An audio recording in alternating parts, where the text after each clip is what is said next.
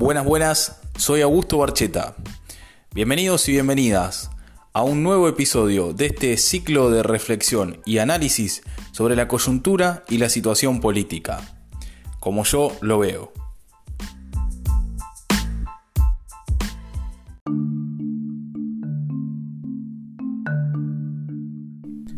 En este episodio, los caminos rurales de Vigán.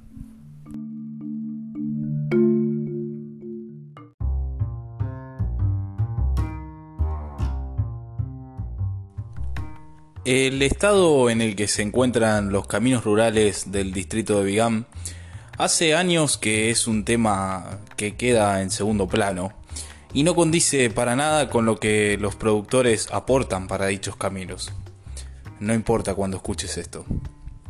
Pero antes que nada, dejemos en claro algunos conceptos. Una tasa se paga en contraprestación de un servicio. Por lo tanto, con ese dinero que abonan los productores, los caminos deberían encontrarse en óptimas condiciones. Y, como esto no es así, debemos definirlo como una estafa.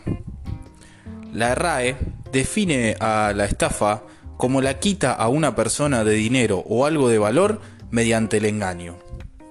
Para pensarlo, ¿no? Para evitar que haya malversación de fondos, o al menos la sospecha de eso, desde el día cero propuse que la tasa rural tenga una cuenta especial, o por lo menos exigí que a los productores se les comunique. El detalle del dinero ingresado e invertido en la prestación de este servicio, sumado al monto que requiere la reparación de un kilómetro de camino. Además de plantear la iniciativa de que se involucre en las decisiones referidas al tema a las instituciones agropecuarias y productores, ya que estos son quienes conocen mejor que nadie la realidad de este sector.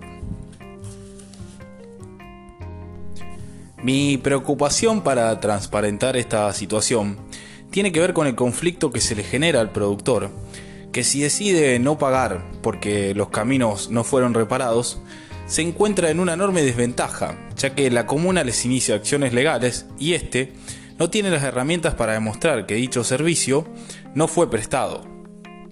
Entonces se encuentra en una permanente pesadilla que lo obliga a pagar incluso en contra de su voluntad, algo que claramente no sucedería si la comuna cumpliera con lo pactado.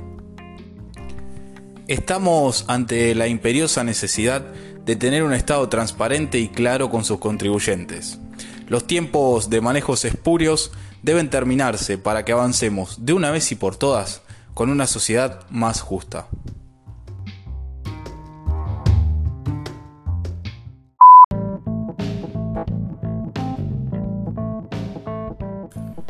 Llegamos al final de este episodio.